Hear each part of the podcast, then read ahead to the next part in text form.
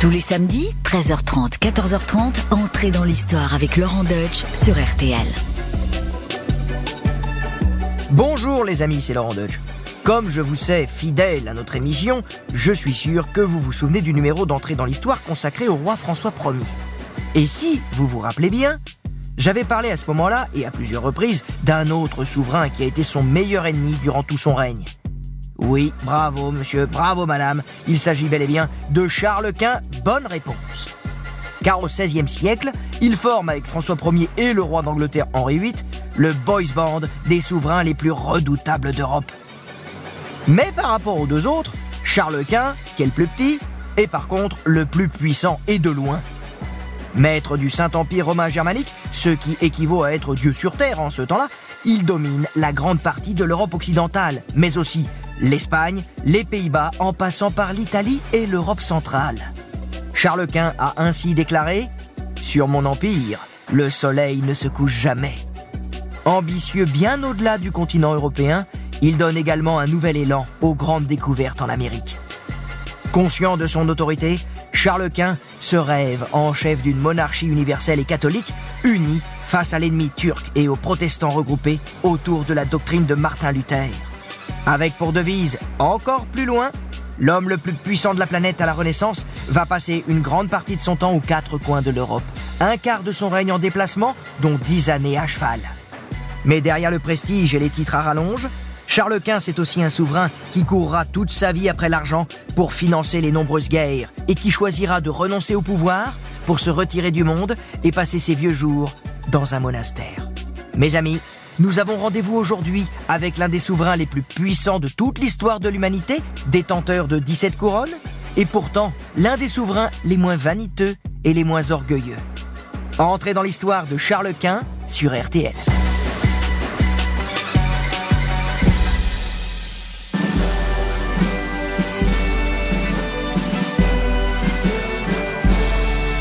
C'est à Gand, en Belgique, que Charles Quint voit le jour en 1500.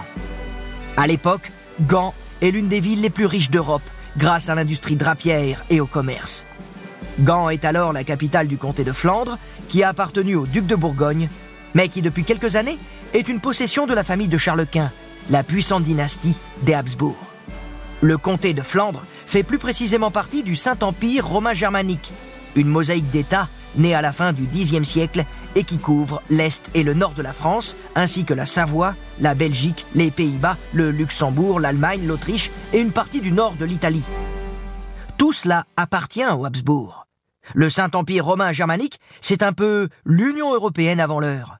Un empereur est à sa tête, mais chaque État a son autonomie. Et mieux vaut ne pas se mêler de leurs affaires. Leurs affaires, revenons-y. Le père de Charles, un Habsbourg donc, s'appelle Philippe le Beau. Il est duc de Bourgogne et souverain des Pays-Bas bourguignons. Car oui, à l'époque, les Pays-Bas appartiennent aux Bourguignons, donc en gros, on arrose le gouda avec du chablis. Quand je vois rougir ma trogne, je suis fier d'être bourguignon. Et vous vins d'Espagne, malgré votre feu, devant la Bourgogne, saluez trois fois. Sa mère est Jeanne de Castille, fille des rois catholiques Ferdinand d'Aragon et Isabelle de Castille, célèbre notamment pour avoir financé les voyages de Christophe Colomb. Je ne sais pas si vous vous en rappelez, j'en ai déjà parlé dans un autre épisode d'entrée dans l'histoire. Ah mais oui, mais faut suivre, hein. faut suivre, c'est comme les mathématiques, faut pas louper le début. Bref, Philippe le Beau et Jeanne de Castille se sont mariés par intérêt, car en s'alliant avec l'Espagne, les Habsbourg isolent la France, leur pire ennemi. Conséquence de ce mariage, Charles est donc l'héritier de quatre dynasties, les Bourgognes et les Habsbourg par son père, la Castille et l'Aragon par sa mère. Joli palmarès, le gars. Et Charles a 6 ans quand son père meurt brutalement, alors qu'il venait tout juste d'être nommé roi de Castille et de Léon. Une coïncidence qui a laissé croire qu'il avait peut-être été empoisonné. La mère de Charles, Jeanne, qui aimait son mari malgré cette union arrangée, est bouleversée. Fragile mentalement, elle sombre peu à peu dans la démence, ce qui lui vaudra le surnom peu flatteur de Jeanne la folle. Elle refuse que son époux soit inhumé et elle ne veut pas se séparer de sa dépouille. Alors, vu l'état psychique de la pauvre Jeanne, il vaut mieux éloigner les enfants. Le petit Charles est donc placé sous la tutelle de son grand-père paternel, le souverain d'Autriche Maximilien Ier, et il est élevé par sa tante aux Pays-Bas. Studieux, Il est éduqué en bon petit chrétien dans l'idéal chevaleresque. Il apprend le français et parlera d'ailleurs très bien notre langue, même si, vu l'héritage familial, il en parle d'autres. Il dira d'ailleurs plus tard J'ai appris l'italien pour parler au pape, l'espagnol pour parler à ma mère, l'anglais pour parler à ma tante, l'allemand pour parler à mes amis, et le français pour me parler à moi-même. Durant son enfance, Charles a malheureusement d'insupportables douleurs au niveau de la mâchoire inférieure. Il est en effet atteint de promandibulie habsbourgeoise. Alors qu'est-ce que c'est que la promandibulie habsbourgeoise? Eh bien c'est une maladie qui déforme la mâchoire, ce qui empêche de s'exprimer et de mastiquer convenablement. Quand vous verrez donc des portraits de Charles Quint avec le menton en galoche, même s'il essaiera de le cacher avec une barbe, eh bien c'est à cause de cette promandibulie habsbourgeoise, qui aurait pour origine les mariages consanguins pratiqués depuis longtemps chez les Habsbourg. À partir de ses 15 ans, l'âge de sa majorité, Charles hérite de nombreux titres. Il est d'abord officiellement duc de Bourgogne. Il est aussi à la tête du comté de Flandre où il est né et d'autres territoires des Pays-Bas bourguignons. À 16 ans, après la mort de son grand-père, Ferdinand d'Aragon, Charles se fait proclamer roi des Espagnes au même titre que sa mère Jeanne la Folle. Mais ce n'est pas légal. En effet, si l'Aragon lui revient bien, comme le précise le testament de son grand-père, le royaume de Castille et de Léon, lui, appartient à sa mère. Charles décide néanmoins de bafouer les droits de Jeanne, sa maman folle dingo. Après tout, elle est trop folle pour gouverner et elle vit enfermée dans un monastère. Alors, euh, autant prendre les rênes. Ce coup d'État passe tranquille et Charles, jeune homme pressé, prend possession aussi des territoires castillans hors d'Europe. Et là, c'est le jackpot. Il récupère tous les territoires découverts par Christophe Colomb, donc en gros l'Amérique, mais aussi Cuba, le Pérou et les Philippines. Et attendez, c'est pas tout. Il hérite également des royaumes de Naples et de Sicile. Et à 19 ans, suite au décès de son autre grand-père Maximilien Ier, Charles devient archiduc souverain d'Autriche et se porte candidat pour la succession à la couronne impériale, un titre prestigieux qui fait saliver tous les souverains d'Europe. L'Empire, c'est le Graal, le firmament, le but ultime, Charlemagne. L'élection au titre d'empereur du Saint-Empire romain germanique est ouverte à tous, mais Charles est le grand favori. Oui, depuis 1438, c'est toujours un Habsbourg qui a été nommé. Alors, outre Charles, citons parmi les autres candidats Henri VIII, le roi d'Angleterre depuis dix ans. Mais le concurrent le plus sérieux, c'est François Ier. Notre monarque français et duc de Milan surveille Charles comme le lait sur le feu. Car lui aussi compte bien devenir empereur. Pour cela, il faut faire campagne auprès de tous ceux qui vont choisir le futur chef du Saint-Empire romain germanique. On les appelle les princes électeurs, les hommes les plus puissants du Saint-Empire, et ils sont sept. Dans ce jury, on compte trois archevêques, dont l'un est cardinal, et le roi de Bohême et de Hongrie. D'emblée, ils sont pas emballés par le casting. Car à l'époque, ni Charles, ni les autres prétendants ne parlent allemand. Charles ne l'a pas encore appris, il vit en Espagne et il ne s'est même jamais rendu en Allemagne. Et ça, ça l'affiche mal quand on veut devenir empereur. Mais quand même, dans sa lettre de motivation, Charles insiste. Il est allemand de sang et de souche. Mais de toute façon, soyons honnêtes, c'est pas sur ce point-là que va se jouer l'élection. C'est plutôt en pièces sonnantes et trébuchantes que l'on convainc les princes électeurs. Si un prétendant leur donne plus d'argent que les autres adversaires, il est sûr d'être élu. C'est aussi simple que cela. Ça s'appelle, euh, de la corruption en fait. Hein. Mais en ce temps-là, c'est par ce biais que se déroule cette élection. C'est pas de la corruption, c'est de la tradition. Tout le monde il veut seulement la Tout le monde il veut seulement la Et seulement ça, ça les fait parler. Tout le monde il veut seulement la Et seulement ça, ça les fait bouger. Alors, Charles et François vont essayer d'amasser le plus d'argent possible. Les impôts sont augmentés, les banquiers les plus riches sont sollicités, les ambassadeurs mis à contribution et des emprunts sont contractés. Mais pour mettre aussi la pression, Charles va un peu tricher en plaçant une armée à Francfort, lieu de l'élection. Lorsque la campagne officielle est terminée, les sept princes électeurs font les comptes. D'un côté, les écus de François Ier et de l'autre, les ducats et les florins de Charles. Et en juin 1519, voici le résultat de l'élection au titre de souverain du Saint-Empire romain germanique. Eh bien, c'est Charles, roi d'Espagne. Il a rassemblé en effet deux tonnes d'or contre une tonne et demie pour François Ier. Dans un premier temps, Charles reçoit le titre de roi des Romains et le 26 octobre 1520, il est couronné empereur en grande pompe à la cathédrale d'Aix-la-Chapelle. Il s'assoit sur le trône occupé par Charlemagne sept siècles auparavant. Pour l'occasion, celui qui s'appelle désormais Charles Quint, ça sonne quand même mieux que Charles V, puis c'est mieux parce que nous, Charles V, c'est quand même le roi de France euh, du XIVe siècle, donc ça pouvait prêter à confusion. Donc on confond pas Charles V et Charles Quint. Là, c'est Charles Quint, voilà, à Habsbourg. Et pour fêter son élection, Charles Quint y va en mettre plein la vue. Ainsi, par exemple, il va faire exposer des objets aztèques rapportés par l'explorateur Hernán Cortés de son voyage au Mexique. Voilà donc Charles, maître de l'Europe occidentale, à 20 ans seulement. Sacré cumul de mandats en un temps record et en plus sans se salir les mains. Enfin, pour l'instant. Car Charles Quint ne va pas dormir sur ses deux oreilles bien longtemps. Il sait que François Ier, qui a perdu l'élection, ne va pas en rester là. Il va chercher au contraire à prendre sa revanche, d'autant que la France n'est entourée que d'États dirigés par les Habsbourg. Le royaume de France se sent ainsi humilié, mais aussi encerclé. Et les hostilités débutent au printemps 1521. En Espagne, dans le nord de la France et aux Pays-Bas, des combats se déroulent. Mais le théâtre numéro un de cette confrontation, c'est l'Italie. Depuis 1494, c'est déjà la sixième guerre qui se passe dans le pays, et la France a participé à chacune d'elles, soit pour mettre la main sur le royaume de Naples ou sur le duché de Milan. François Ier veut toujours Naples, alors que Charles Quint, lui, souhaite remettre la main sur Milan, conquise par son rival lors de la fameuse bataille de Marignan en 1515. Pour cela, Charles Quint peut compter sur le pape et le roi d'Angleterre, tandis que François Ier a le soutien du royaume de Navarre et de Venise. Très vite, Charles Quint exulte. Lors de la bataille de la Bicoque en avril 1522, les troupes espagnoles battent les Français qui perdent Milan. Mais l'empereur échoue à envahir la Provence et doit rebrousser chemin devant Marseille, alors que François Ier reprend Milan. Tout finalement va se jouer non loin de là, à Pavie. Et cette fois, ce sont les impériaux qui s'imposent lors d'une bataille décisive le 24 février 1525. L'armée française est anéantie et François Ier est fait prisonnier.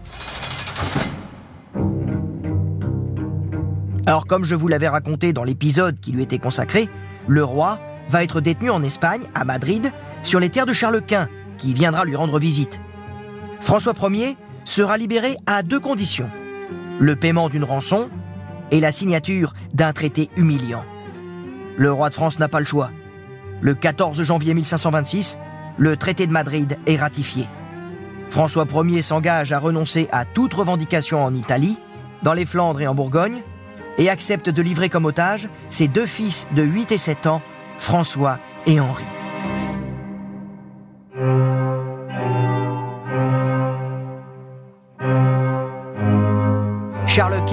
Vient de se débarrasser de François Ier. Et il est temps maintenant de songer à assurer une descendance mâle. Eh oui, à 25 ans passés, notre empereur est toujours célibataire, mais il n'a pas fait vœu de chasteté pour autant. Il a déjà eu deux filles qu'il n'a pas reconnues. Car pour l'instant, pas de mariage, donc pas d'héritier.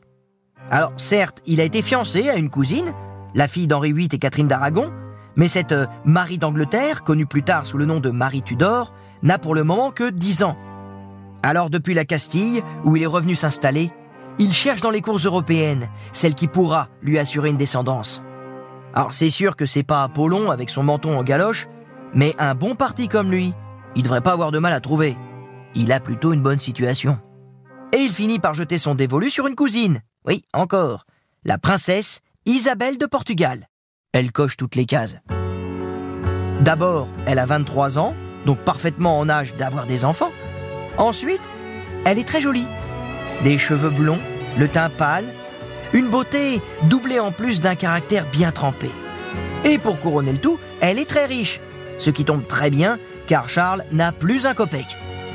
En définitive, cette union est idéale, car le Portugal est depuis longtemps un allié des Habsbourg et de l'Espagne. Or, Charles a besoin de se faire bien voir des Castillans et des Aragonais qui n'apprécient pas la présence trop importante des Bourguignons et des Flamands dans leur cour.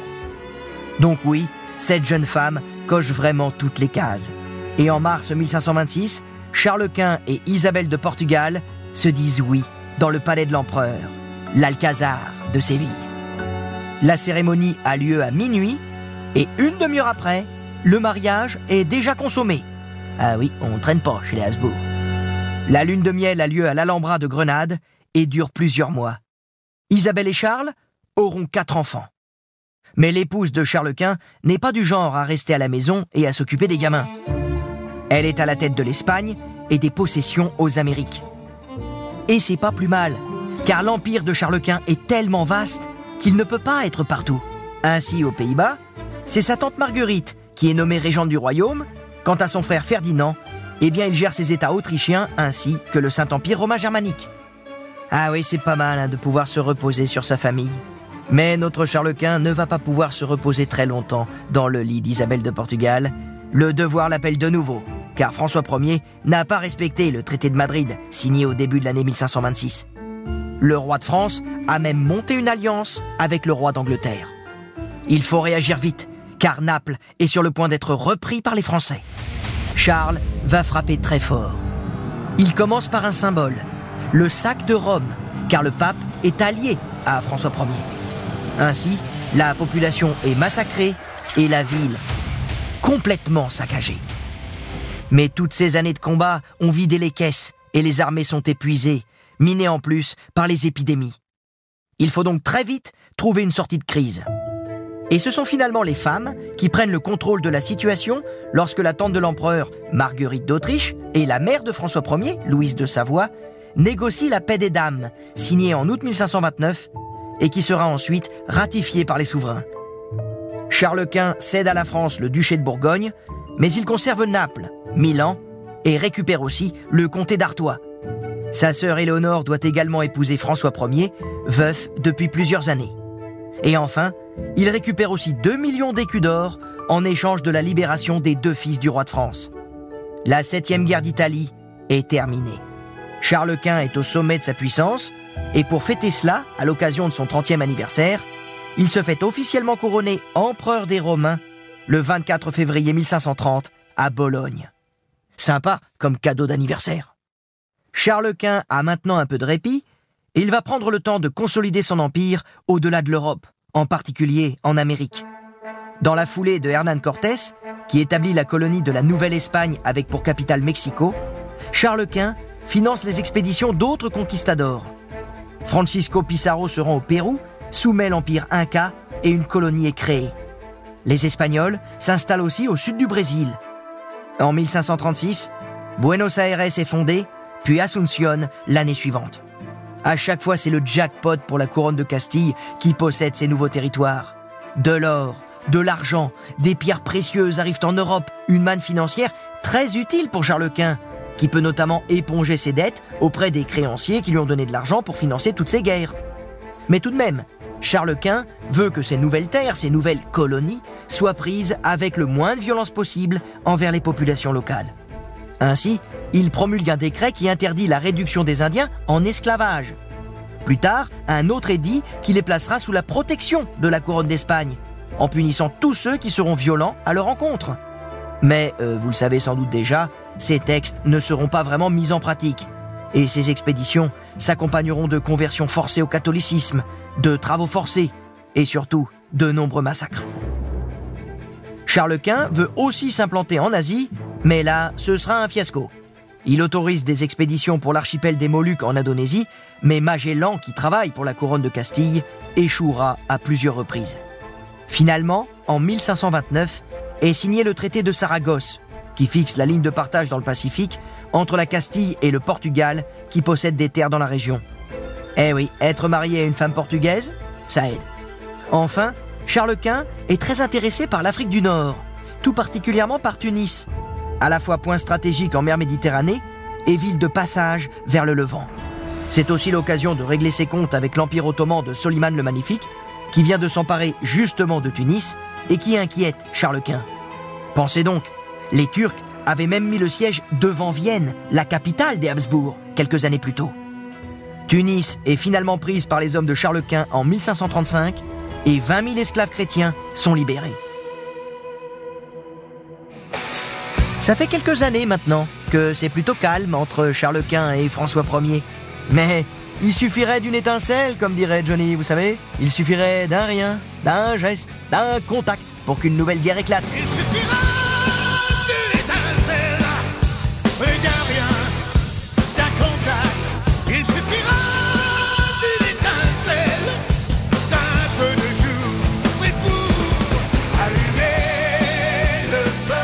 Et ce qui va mettre le feu aux poudres, c'est pas la chanson de Johnny, c'est la mort du duc de Milan en 1536. François Ier utilise ce prétexte pour réclamer une fois de plus le duché et relancer la guerre contre Charles Quint. Mais cette fois, il a un nouvel allié, l'Empire ottoman. Et oui, le fameux Soliman. L'empereur doit riposter contre celui qui est désormais son beau-frère. Comme il l'a fait 12 ans plus tôt, il envahit la Provence, mais c'est un échec. Une offensive impériale est lancée en Picardie, c'est raté aussi. Pour trouver une solution, c'est le pape Paul III qui intervient pour réconcilier les deux souverains sur l'un des rares sujets où ils pourront enfin se mettre d'accord, à savoir la lutte contre le protestantisme. Car depuis la publication par le moine allemand Martin Luther en 1517 des 95 thèses qui dénoncent les travers de l'Église catholique, ce que l'on appelle la religion réformée gagne du terrain dans toute l'Europe et notamment dans le Saint-Empire. C'est d'ailleurs de là que vient le mot protestantisme, lorsqu'en 1529, six princes et 14 villes impériales ont protesté contre les mesures de rétorsion prises à leur encontre par Charles Quint. En 1536, lors de son entrée triomphale à Rome, l'empereur évoque avec le pape l'organisation d'un concile pour ramener les princes protestants allemands dans le droit chemin, c'est-à-dire le giron catholique. Oui, euh, vous l'avez compris, Charles Quint est les protestants. Quant à François Ier, lui, c'est plutôt par opportunisme et non par conviction qu'il a fait alliance avec des princes protestants. Unis à présent pour défendre le catholicisme, les deux souverains signent en 1538 la paix de Nice, et preuve de cet apaisement, le souverain français autorise Charles Quint à traverser son royaume, lorsque l'empereur décide de mater une révolte dans sa ville natale de Gand, menée principalement par des notables. En effet, ceux-ci ont refusé de donner de l'argent lorsque Charles Quint en avait besoin pour faire la guerre. Gand a même osé demander la protection de François Ier. Euh, là, ça va chauffer. Et là, comme dirait Sylvester Stallone dans Rambo, Fais pas chier ou je te ferai une guerre comme t'en as jamais vu. Charles Quint décide de répondre au soulèvement par une intervention armée. Mais lorsqu'il voit débarquer 5000 hommes, les rebelles de Gand font moins les malins et se rendent sans combattre. Charles Quint exige tout de même une bonne leçon pour les chefs de l'insurrection. Certains finissent exécutés, les autres, plus chanceux, doivent défiler dans les rues de la ville, pieds nus et en chemise blanche, avec autour du cou des nœuds de pendus, pour implorer la pitié de Charles Quint. L'empereur est dur, mais il a aussi un cœur. Et lorsqu'il perd son épouse Isabelle en 1539, morte d'une pneumonie après avoir mis au monde un enfant mort-né, l'homme le plus puissant du monde devient inconsolable. Il aimait vraiment son épouse et lui a toujours été fidèle. Une différence, une de plus, avec son beau-frère François Ier, qui lui s'affiche publiquement au bras de sa maîtresse, Anne de Pisseleu, sous les yeux de la sœur aînée de Charles Quint, la reine de France, Éléonore. Cette attitude de goujat, l'empereur ne l'appréciera jamais. Car pour lui, l'amour exige la fidélité. Et ainsi, signe de son amour sincère pour Isabelle de Portugal, Charles Quint ne se remariera jamais. Bon, on lui prêtera quand même d'autres liaisons avec d'autres femmes, hein, mais ça c'est pour la petite histoire. Vous l'avez donc compris, entre Charles et François, eh bien ça matchera jamais. Hein. Ils peuvent pas se piffrer, ils ont vraiment pas le même tempérament, donc comme toujours, il suffit d'une étincelle pour relancer le conflit et la guerre entre eux. On est en 1542, et bim, pour la quatrième fois, ils décident de s'affronter à nouveau. Neuvième guerre d'Italie, et c'est encore le duché de Milan qui est au cœur du conflit. Cette fois, l'empereur a décidé de le léguer à son fils Philippe, alors qu'il avait promis de le donner à l'un des fils du roi de France, un de ses neveux, si vous suivez. Le premier acte de cette guerre est le siège de Nice, qui appartient à la maison de Savoie, alliée de Charles Quint. À l'été 1543, 20 000 Français et Turcs et une armada d'une centaine de galères attaquent la ville. Mais face à la résistance des Niçois et l'arrivée imminente des troupes impériales, les Franco-Turcs font demi-tour. Puis, c'est dans le nord de l'Italie, lors de la bataille de Cérisole, en avril 1544, que les Français et les hommes de Charles Quint s'affrontent. Au terme de longs et violents combats qui se soldent par un bilan de près de 8000 morts et plus de 3000 prisonniers, les Français, pourtant vainqueurs mais épuisés, renoncent à prendre Milan. En parallèle, les soldats de Charles Quint envahissent la Champagne et se rapprochent de Paris, mais l'empereur n'a plus d'argent pour les payer. Les désertions se multiplient et le projet de prendre la capitale tombe à l'eau.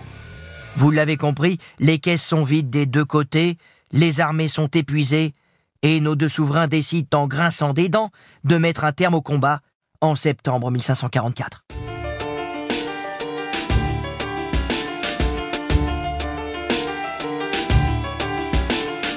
Si la paix avec François Ier est actée, Charles Quint se méfie toujours de la France, qui en sous-main soutient toujours les princes protestants. Ces princes protestants qui font bande à part depuis plusieurs années dans le Saint-Empire au sein d'une union, la Ligue de Smalkalde. À 47 ans, Charles Quint est déjà très fatigué. Il vient d'écraser les princes protestants de Saxe et de Hesse lors de la bataille de Muelberg en Allemagne, mais les autres guerres, contre l'Empire ottoman et la France en particulier, l'ont épuisé.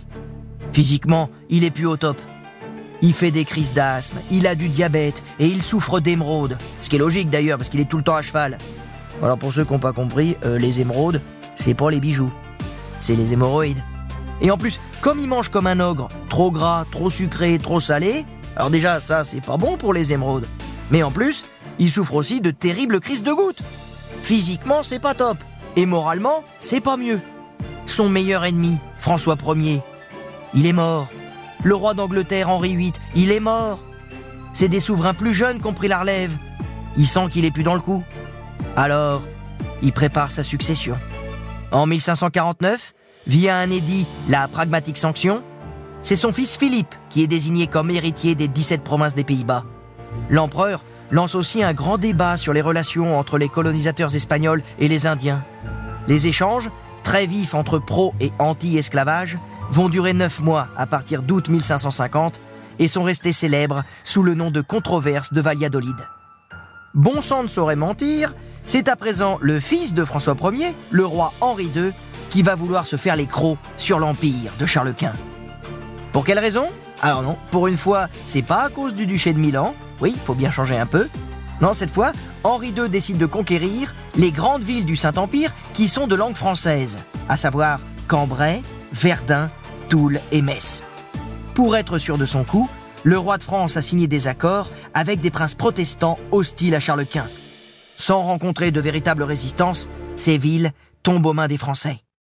Furieux, Charles Quint ordonne à ses hommes de marcher sur Metz et 17 000 soldats et près de 150 canons encerclent la ville. Lorsque l'empereur arrive sur place en novembre 1552, les bombardements débutent. Près de 15 000 boulets de canon sont tirés, les remparts sont touchés, mais la ville ne cède pas. L'armée impériale affamée claque des dents et souffre du typhus. Les désertions se multiplient. Alors, la mort dans l'âme, Charles Quint lève le siège le 1er janvier 1553 et repart à la tête d'une troupe décimée. Il aurait dit alors La chance est une femme. Elle préfère un jeune roi à un vieil empereur. En tous les cas, on l'a connu plus festif, notre Charles Quint. Il était déjà pas très en forme, mais l'échec du siège de Metz a mis un sacré coup de vieux à notre empereur. Vous me direz, ça peut se comprendre, car c'est la première fois qu'il perd des terres.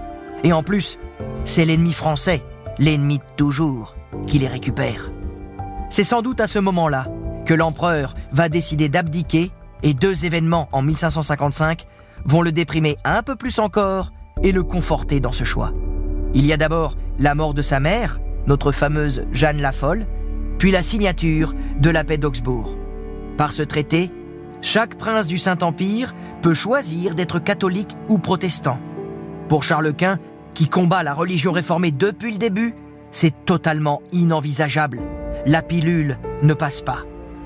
Il abdique donc, étape par étape, d'abord les États bourguignons, puis il délaisse la couronne d'Espagne moins de trois mois plus tard.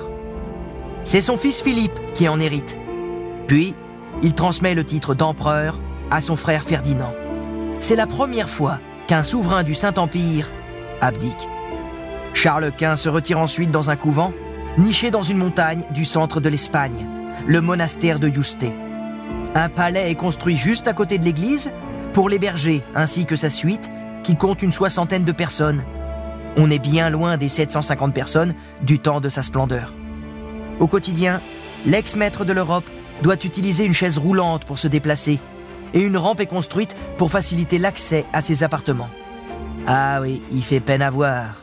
On dirait un vieillard. À la fin de l'été 1558, la fin est proche. Charles Quint souffre maintenant de la malaria. Sentant sa fin arriver, il réclame le portrait de sa défunte épouse Isabelle, peint par Titien, ainsi que le crucifix d'argent qu'il avait accompagné dans ses derniers instants. Charles Quint meurt à l'âge de 58 ans le 21 septembre 1558. Avant de mourir, il aurait prononcé ces dernières paroles. Si l'on ouvrait mon cœur, on y trouverait le nom de Metz. Oui, six ans après, il n'avait toujours pas digéré l'échec de ce siège. Son corps sera ensuite transféré dans le complexe de l'Escurial, à Madrid, le panthéon des monarques espagnols édifié par son fils Philippe II. Charles Quint, maître du monde pendant quatre décennies, y repose depuis. Lui qui a été à la fois un roi combattant, un roi habile, parfois cruel, mais aussi sentimental et surtout loyal. Et s'il voulait un décor dépouillé au monastère de Yuste, il a tout de même demandé pour l'accompagner dans son dernier voyage que soit accroché à côté de lui un tableau représentant son meilleur ennemi, à savoir François Ier.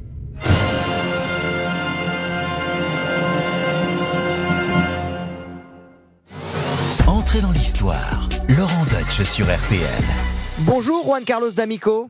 Bonjour. Alors, vous êtes professeur à l'université de, de Caen-Normandie. Vous êtes un spécialiste de Charles Quint. Vous avez écrit notamment une biographie euh, qui, qui aujourd'hui fait vraiment euh, référence sur l'empereur. Vous connaissez bien le sujet. Votre dernier ouvrage s'intitule Charles Quint et un rêve impérial pour l'Europe. C'est paru en 2022 euh, chez Perrin. C'est bien ça? Tout à fait. Donc, vous connaissez bien notre euh, euh, Charles Quint. Et, et qu'est-ce que je n'aurais pas dit sur lui euh, qui vous semblerait important d'ajouter? Eh bien, le tableau que vous avez es- esquissé sur le règne de Charles Quint me, me semble très complet. Toutefois, on pourrait insister sur la complexité de son projet politique de dimension européenne et sur le caractère exceptionnel de son règne. Après l'élection impériale, l'organisation et la consolidation des vastes territoires hérités relèvèrent du défi pour le nouvel empereur. Par ailleurs, cette volonté de moderniser l'administration devait nécessairement s'adapter à une pluralité de lois et de coutumes propres à chaque territoire. Le résultat fut souvent un compromis entre cet effort de centralisation et le respect des libertés locales. Cette construction politique originale et euh, unique dans son temps fut un véritable laboratoire politique de l'Europe moderne. La dépense pour les communications était colossale. Le bon fonctionnement du service postal constituait les prémices indispensables de l'organisation du gouvernement sur le plan politique et militaire. En effet, la circulation rapide de l'information était déterminante pour sceller au plus vite des alliances ou pour contrecarrer les stratégies des États ennemis. il a une dimension très d'administrateur en quelque sorte. Là, euh, Charles Quint, il a une vision euh, de, centralisation. Et c'est vrai qu'on l'imagine autrement qu'un technocrate un petit peu qui est en train d'assembler et qui est un prince du compromis. On l'imagine aussi plutôt à cheval en train de faire la guerre. Oui, tout à fait. Non, Charles Quint, on peut pas dire que c'est un, c'est un technocrate, mais c'est quelqu'un qui a tenté d'organiser l'État de cette manière-là. Est-ce que Charles Quint mérite vraiment sa place euh, dans l'histoire ou est-ce que quelque part finalement c'est c'est la légende qui s'est emparée de, de, de, de ce mythe et de ce personnage-là? Alors bien, il, il mérite certainement une place dans l'histoire, que- car Charles Quint fut le souverain le plus puissant du XVIe siècle. Donc, il mérite certainement une place importante dans l'histoire, même si parfois la légende a pris le pas sur la réalité historique.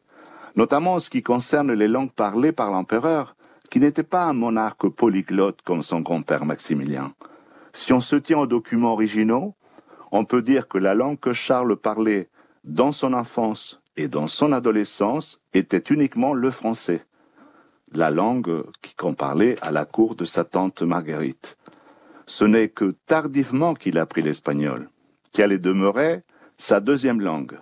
Il n'acquit que plus tard les structures rudimentaires de l'allemand et de l'italien, sans pour autant jamais utiliser ces langues dans un discours officiel. Quant au latin, habituellement enseigné euh, au prince de cette époque, il en négligea l'étude, comme il le regretta à plusieurs reprises, car le latin était la seule langue commune aux élites religieuses et diplomatiques dans toute la République chrétienne. Voilà donc euh, histoire et un peu de légende. Un peu de légende à la fois. ouais. On l'imagine comme, comme, comme, comme grand personnage d'une espèce de, de- de- d'Europe à lui tout seul et où, euh, à travers les langues, finalement, il arriverait à unifier tout ça. Et on se rend compte que la réalité est, est plus complexe puisque cet empereur du Saint-Empire romain germanique euh, maîtrisait euh, très mal le latin et très mal l'allemand. C'est quand même fou. Voilà. Mais il faut dire qu'il avait une armada de traducteurs. Les lettres qu'il envoyait de la cour, c'était des lettres dans toutes les langues européennes, bien sûr. Quand on voit les lettres de sa propre main, ce sont des lettres écrites en français tout le temps. Ce qui est, ce qui est incroyable, c'est que, par exemple, pendant toute sa vie, il a écrit à son frère Ferdinand en français, et son frère Ferdinand, qui était roi des Romains, donc à la tête du, de Saint-Empire romain germanique, eh bien, il répondait en espagnol. Parce que lui, il était né en Espagne, sa langue maternelle était l'espagnol. C'est incroyable de se dire que le, meilleur ennemi de, paradoxal. de, de, de- de Charles Quint euh, parlait finalement la, la même langue que lui. C'est, Ah bah tout à fait. Et d'ailleurs, le- pourquoi pas des formations de langue? Parce qu'il a une vraie formation de chevaleresque, dirons comme ça, euh, qui, qui, qui- qui- qui est plus euh, euh, orientée vers le vers l'usage des armes, Oui, vers la préparation à la guerre. Vers, C'est un chevalier plutôt qu'un philosophe. Voilà. Ah bah merci beaucoup. Merci Juan Carlos. C'était c'était passionnant de vous écouter. Et pour ceux qui voudraient en. En savoir davantage, je ne peux que leur recommander notamment votre dernier ouvrage euh, qui euh, s'intitule Charles Quint et un rêve impérial pour l'Europe, paru chez Perrin en 2022. Merci beaucoup Juan Carlos D'Amico. Merci beaucoup, Laurent. Au revoir. Et voilà, c'est terminé pour aujourd'hui, mais on se retrouve vendredi prochain pour un nouvel épisode d'Entrée dans l'Histoire, pour un nouveau personnage, pour un nouveau destin hors du commun. N'hésitez pas à vous abonner.